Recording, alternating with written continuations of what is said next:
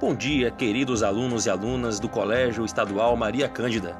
Eu sou o professor Leandro e ao lado da nossa lindíssima professora Tâmara, nós iremos trabalhar com a disciplina de língua portuguesa. E nada melhor do que começar falando de literatura, literatura de primeiríssima qualidade. Falando especificamente de um dos autores mais importantes da literatura brasileira, conhecido no mundo inteiro. Eu estou falando do pernambucano João Cabral de Melo Neto. João Cabral de Melo Neto foi poeta, escritor e um grande diplomata brasileiro.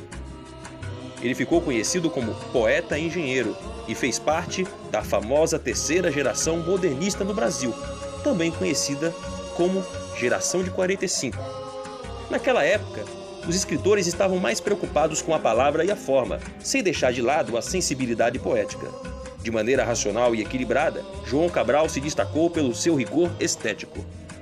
Morte e Vida Severina foi, sem dúvida, a obra que o consagrou. Além disso, seus livros foram traduzidos para diversas línguas: alemão, espanhol, inglês, italiano, francês e holandês.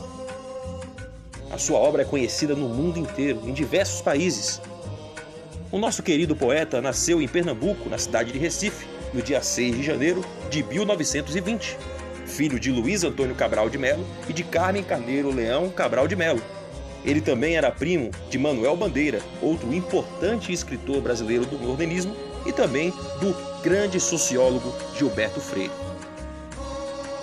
O nosso querido autor conseguiu o grande reconhecimento ao ser eleito para assumir uma das cadeiras da Academia Brasileira de Letras, no dia 15 de agosto de 1968. Infelizmente, João Cabral morreu em 9 de outubro de 1999, no Rio de Janeiro, com 79 anos, vítima de um ataque cardíaco.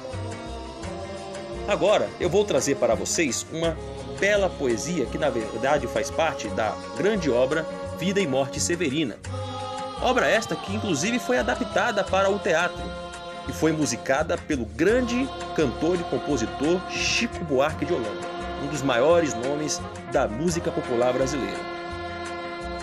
Esse trecho ficou conhecido como De Sua Formosura. De sua formosura, deixai-me que diga, é belo como o coqueiro, que vence a areia marinha, belo como a última onda, que o fim do mar sempre adia, é tão belo como um sim, numa sala negativa. De sua formosura, deixai-me que diga, é tão belo como um sim, numa sala negativa. Belo porque é uma porta, abrindo-se em mais saídas. Belo como a coisa nova, na prateleira até então vazia. De sua formosura, deixai-me que diga, belo como a coisa nova, na prateleira até então vazia, como qualquer coisa nova, inaugurando o seu dia, ou como o caderno novo, quando a gente o principia. De sua formosura, deixai-me que diga: é belo como o coqueiro, que vence a areia marinha, belo como a última onda, que o fim do mar sempre adia. É tão belo como um sim, numa sala negativa. Belo porque é uma porta, abrindo-se em mais saídas. Belo como a coisa nova, na prateleira até então vazia.